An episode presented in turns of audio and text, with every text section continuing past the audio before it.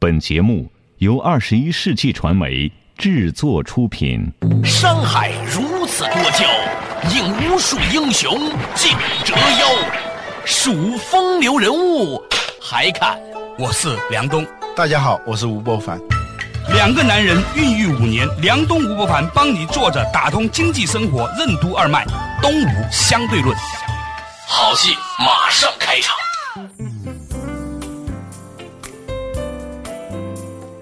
坐着打通经济生活任督二脉，大家好，欢迎收听东吴相对论，我是梁东，对面的依然是二十一世纪商业评论发行人吴伯凡，老吴你好。大家好，最近老吴啊风尘仆仆，按道理说冬天呢应该是收藏的季节，但是呢我发现呢还是到处穿梭啊，穿梭的途中呢唯一的好处就还可以看几本书。这两天看什么书了？我昨天在跟人聊天的时候啊，说到一个观点，有个人突然说：“你这个观点是反脆弱吧？”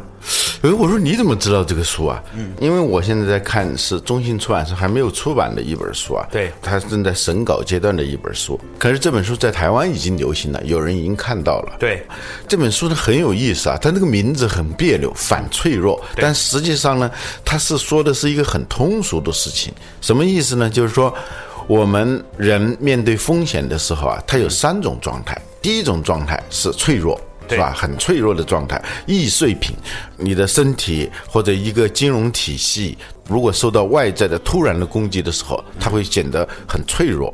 还有一种状态呢，它是强韧性很坚韧的，比如说这个你托运的时候，你如果里头放了什么杯子啊、酒瓶子，那肯定是易碎品。对，如果里头放了一些衣服啊什么的，那一般来说还不容易受伤害。事物的状态和人的状态，还有一种状态常常是被人忽略的，就是一种叫反脆弱状态，或者叫抗脆弱性。什么叫抗脆弱性呢？比如说啊，举个例子，蜡烛，嗯，风一吹，那个蜡烛风中残烛啊，风烛残年是吧？那个那个蜡烛，那风一吹，不就是 你知道为什么笑吗？嗯，我是觉得你在讲到风烛残年的时候啊，嗯。你有没有想到自己的样子？我想到自己风烛残年的样子，一下子觉得，哎呀，人不能接受自己的心理暗示。你继续啊。那个风一来，那个蜡烛就吹灭了，它就是脆弱状态。但是呢，还有一种状态，如果你一个地方着火，嗯，如果起风的话，过去打仗的时候，一个军火烧连营，如果来风的话，诸葛亮要借东风，是吧？对，那个风它是封住火势的。那就叫反脆弱啊！蜡烛是脆弱性，但是呢，一般着火了以后，它反而是你那个风越大，它就那个火势就越大。所以火这种状态就叫反脆弱吗？嗯，对，就像火的这种状态，或者说抗药性，比如说你身体里头因为治什么这个抗生素的使用，嗯，会导致这个身体就是我们经常说的抗药性，嗯，就它的那个病毒那个病菌啊，嗯，会越来越强健。就你越打击它，它就越强健。你记得我们刚开始做这个节目时候讲到过一个叫海星式组织，海里头那个海星啊，嗯，你只要是把它那个一个角剁掉，嗯，它不会怎么样的，嗯，剁出来那个小角啊，它又长这个海，它又又长出海星。你剁的越多，呵它它繁殖就越厉害。我明白你的意思了，帮它繁殖。我明白你的意思了，嗯，就是按道理说呢，风是可以把。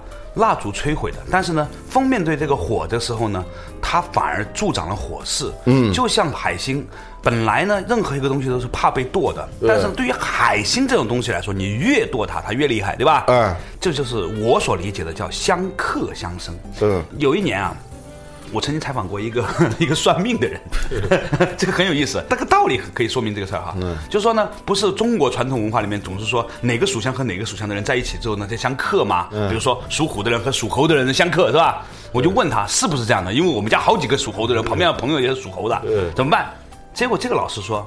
这个人叫苏明峰，我还记得很清楚，他是香港一个蛮著名的一个术士。他说，在术士里面呢，有一种东西呢叫相克相生。一般来说，克了就把你克了，就你就生不了了。嗯。但是对于某一种状态的人来说，越克你呢，你生的越好。嗯。这个状态呢叫相克相生。嗯。就是说，因为他克你，所以你生的更好了。嗯。以前我们都把生和克变成对立的两面。嗯。他呢，他说，对某一种格局的人来说，如果给了你适度的克的话呢？会反而助长了你的生，嗯，这个我觉得这就是那个东西。你你想讲的东西是不是这个东西？这就是这个啊，相克才能相生。对，在古希腊有三个神话说明这个脆弱性、强韧性和这个反脆弱性。脆弱性就比如说这一个达摩克里斯剑，就是有一个人啊叫达摩克里斯的人，对那皇上为了威胁他、警告他，就用一根像头发丝儿就吊着一把剑。吊在他的那个头上，他坐在那儿，那头上就一把剑。对你想想那多可怕呀！对达摩克里斯剑，这后来成了一个固定的说法，就是非常危险的那种状态，对，随时有可能。就叫悬在头上的达什么什么克剑是吧？啊对我以前看过，但是总是记不住达摩 克里斯是吧？呃，对，这是脆弱性。还有一种呢，就是在神话里头有一种动物叫凤凰 （phoenix） 啊，跟我们中国这个凤凰还就也形状很相似的。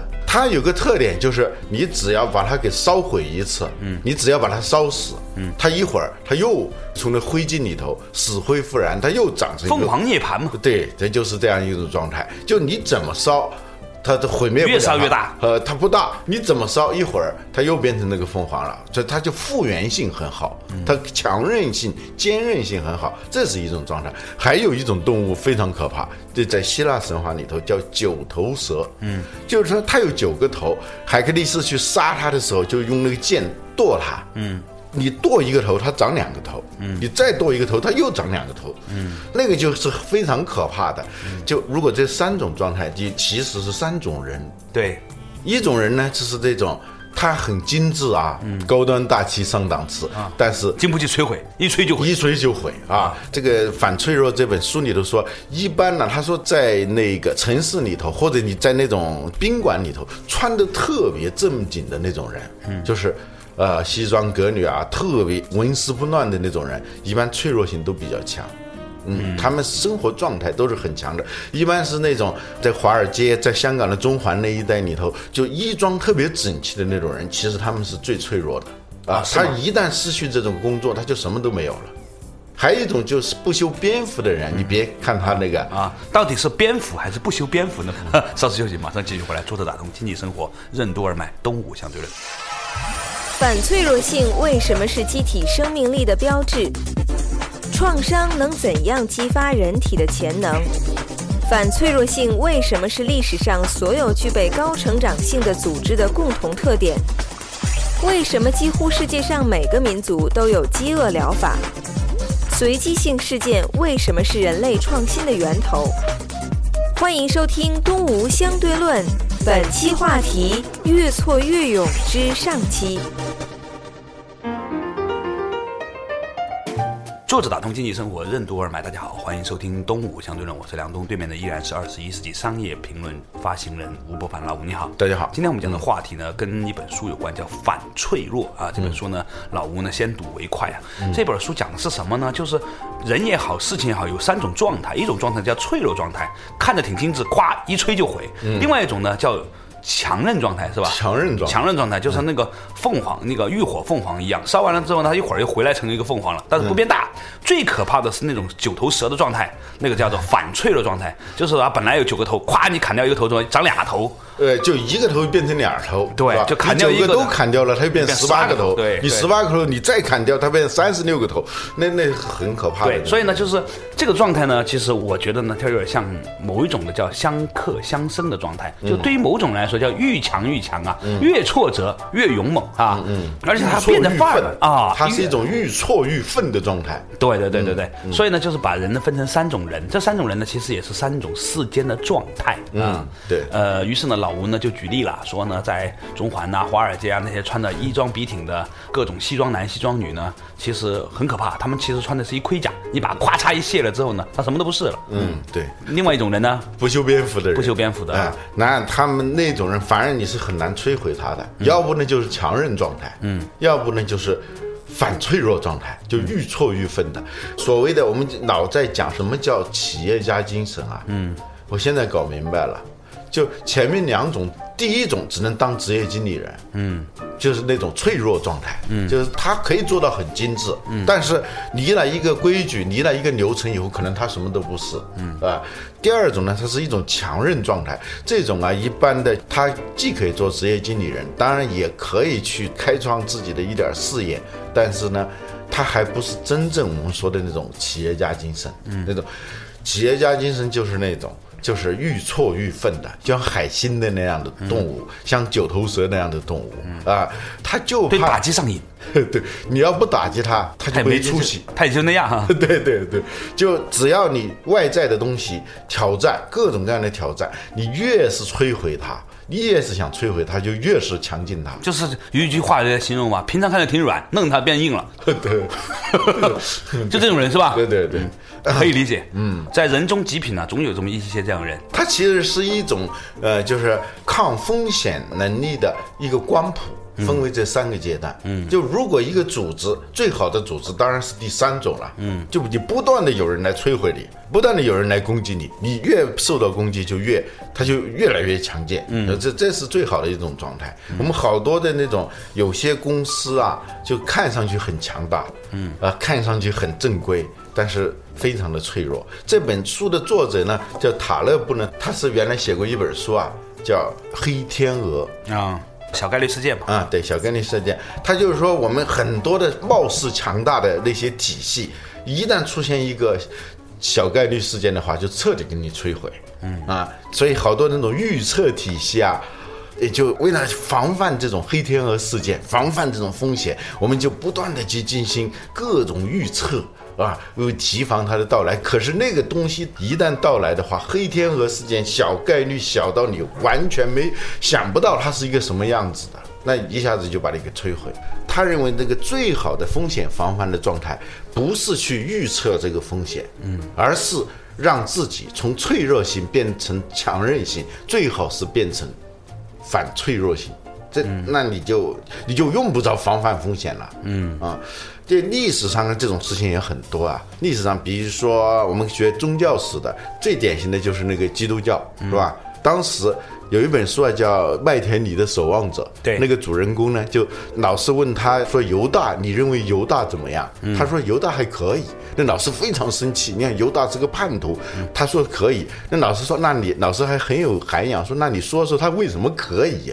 他说：“犹大要不出卖耶稣，耶稣就不会钉在十字架，不钉在十字架，这基督教就没有。”连个 logo 都没有了，嗯啊，这个这个，然后这个基督教恰恰是从这个钉在十字架那个事儿才开始，它越来越强，越来越强，就越受打击，越受迫害，它就越来越强，是吧？其实历史上很多，就无论是创业呀、社会运动啊那些。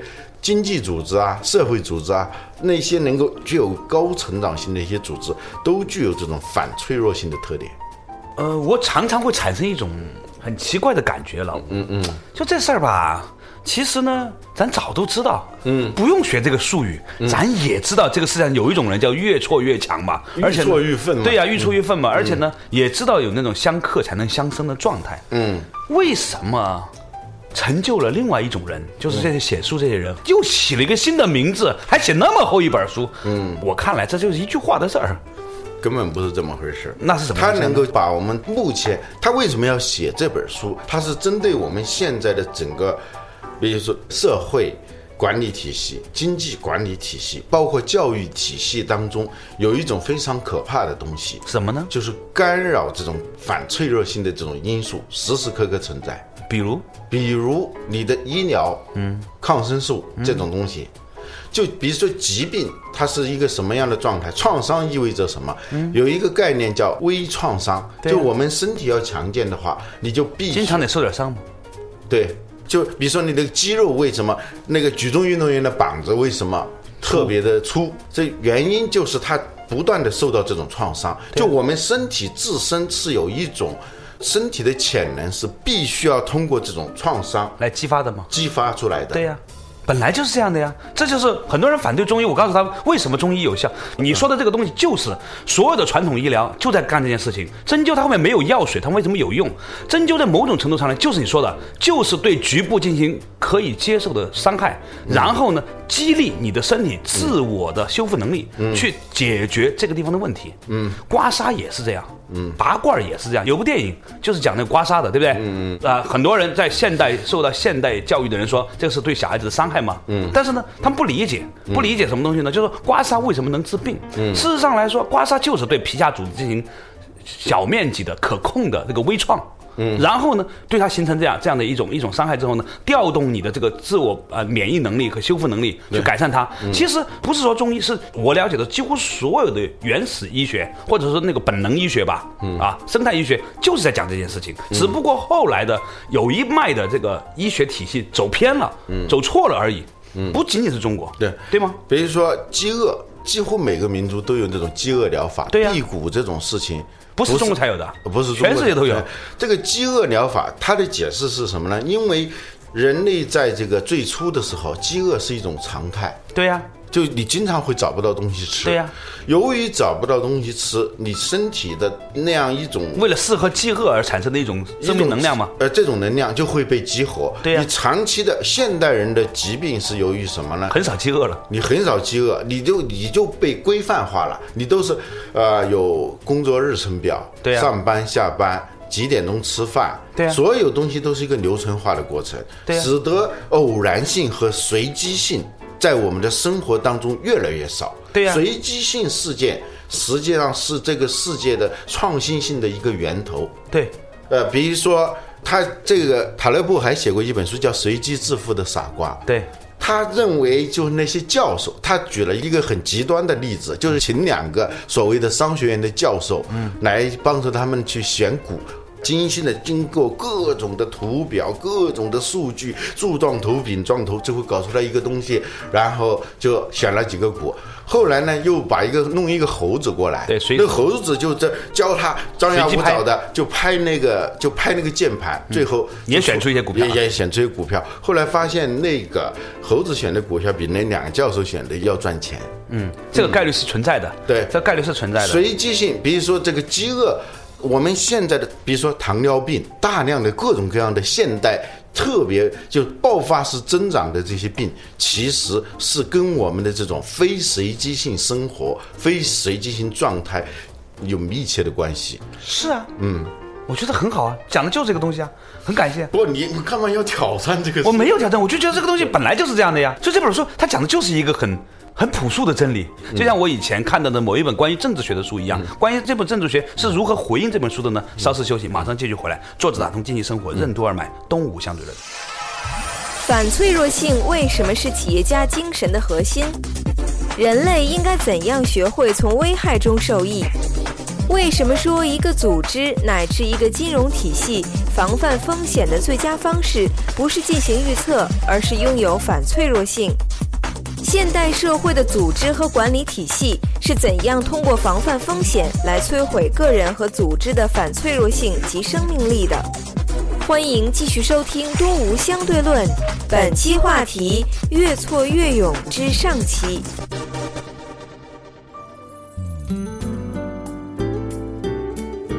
作者打通经济生活，任督二脉。大家好，欢迎收听《东吴相对论》，我是梁东，对面的依然是二十一世纪商业评论发现人吴伯凡。老吴你好，哎大家好今天我们讨论这本书，老吴呢，呃，跟我们再分享一本书呢，叫做《反脆弱》，讲到呢，就是说人的机体或者是任何一个组织的机体，它有一种自我的激励和修复的机制。当有些时候局部的伤害来临的时候呢，有些时候不仅仅是对它的伤害，很可能呢，这种小型的伤害呢，反而激励起了内在的。本能或者说生命本能吧，不管这个这个生命是一个组织还是一个人哈，反而呢对这个组织和这个个人的生命呢是有好处的。这个事情让我想起了之前我看到一本关于政治学的书，这本政治学的书说呢，就说当一个国家内部矛盾不可调和的时候啊，建议发动一场小型的战争。他说呢，这种小型的战争跟敌国的战争呢，往往能够凝聚内部共识，达成。让所有内部的人呢一心向外，所有内部的矛盾呢一下子就解决了，而且呢很多不能够化解的事情呢，可以借由这场小型的战争来完成。我忘记是谁哪本书说的了。其实我认为这个观念就跟你今天提的是一样的，对于一个人、一个组织到了一个国家都是如此。我们有的时候要用反啊，这个《道德经》里面有一句话叫“用反”，反者道，这种用反就是用与你相反的东西，把它用好它。这也是一种艺术。某种程度上来说，我认为马云当年是很好的用了易贝这样一个竞争对手。就是说，淘宝在开始做的时候，淘宝天天追着易贝来来打啊，在公关战上面，的各种策略上竞争来打，很快的就让大家认为。淘宝和 eBay 是在同一个层面上的公司了。其实刚开始的我们都知道，在最开始的时候，eBay 可比淘宝有钱多了，大多了。但是因为马云天天追着 eBay 来打的时候呢，反而把 eBay 所树立起来的、建立起来的这一种品牌的形象和能量。某种程度上输入到了淘宝身上，令到淘宝变成是一个借助了 eBay 的品牌力量呢，变成是一个世界级的公司。在这一点上来说，我觉得它也是在用反。它这个呢不太一样的就是说，它有的比如说，啊、你用啊那种炒作，不有有很多这样的人嘛？比如抓住一个名人，嗯，我使劲的去啐他，嗯，然后通过啐名人而让自己得名声，这跟反脆弱没有太大关系。就反脆弱呢，其实它是指让自己的机体，嗯，但好多人它是一种，这是一种术的层面，就是通过这个挑战一个东西，它是一种炒作手法，而它这里头呢，就反脆弱，它跟有一种疗法有关系，一种解读法，就是一种叫。米特拉达蒂斯解读法，这是一种古希腊的，也是古希腊的一个神话，就是长期一个人，他长期由于偶然的原因，他接触这些，他在流亡的过程当中，他他一直吃那些有毒有害的东西，对，结果他身体反而激活成一种抗药性是吧？有一种一种抗毒性，它就是五毒，最后变成五毒不侵侵啊！最后这不是传说中的一个中中国大学生在美国吃饭，全部人大肚子，只有他一个没事儿，这不就这事儿吗？前段时间不新闻里面说过这个东西吗？对吧？也许这是一种意外的收获？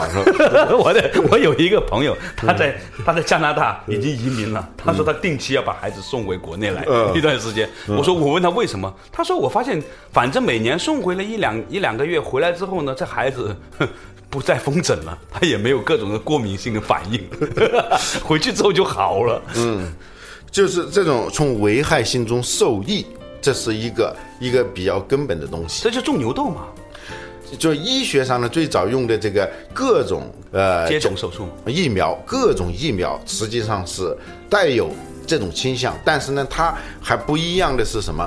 它是最终达到的是强韧性，它不是反脆弱性，就是它这个就达到你接种以后是让身体识别这个病毒了嘛？对，所以它以后进来的时候啊，呃充其量就就保持原状。保持原状，这叫强韧性啊。那种我们现在说的这种是，你来一次它强一次，来一次它强一次，就是越来越强，对吧？嗯嗯，就他其实人家在写这个，这个人他是研究金融问题，对，他是研究研究商业问题的。他举这些例子，他最终是想说明一个组织、一个公司或者一个金融体系如何才能够做到真正的风险防范。嗯，一些大公司啊，由于他在年轻的时候面对各种挑战，他一点一点他就强起来，不自觉的就变成了像那九头蛇似的，他就他就强起来了。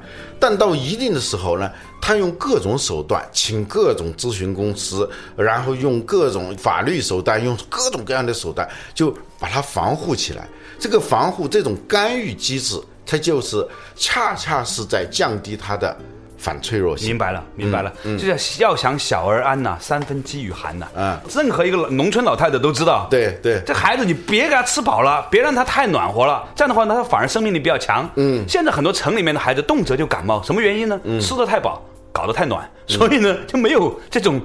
就像你说的，他由于建立起了种种良好的、有效的防范机制，令到他自己生命本身的那种应激性、生命本能受到了伤害。对，他其实是这种是，它实际上暗中在摧毁生命，他以为他在保护生命。对对对比如说抗生素，对啊，看医生给你开那个抗生素，很多时候是在伤害你。对呀、它其实是一种提醒嘛，这这本书它就是一种提醒，就是说我们比如说教育，教育啊，他说最好学，他这个人他有一个绝招，他经常出国啊，就是不懂哪个国家的语言，嗯，他完全不懂那个国家的语言，他就跑到那个国家去，由于他。经常这么干，他用已经练就了一套用手势、哑语式的东西，他能够在那个顺畅的旅行，嗯。但后来他渐渐有了名气了啊，他 就是这个都给他配什么翻译啊什么，他这个应对能力就越来越差了。就是再没有翻译的时候，他就什么事儿都干不成了。他年轻的时候是那种背包一族的嘛，就是这这这样一种状态啊。他用各种，他几乎什么土耳其呀、克罗地亚了，，就是说他的成功令他变成了一个废人。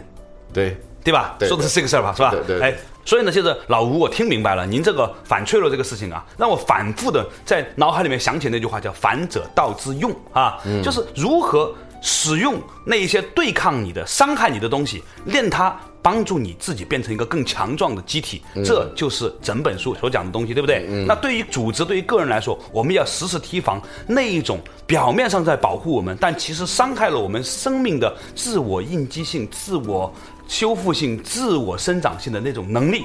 嗯，这个东西是我们每一个人都必须要提醒的，就是生于忧患，死于安乐。好了，感谢大家收听这一集的《动物相对论》，我们下一期同一时间再见。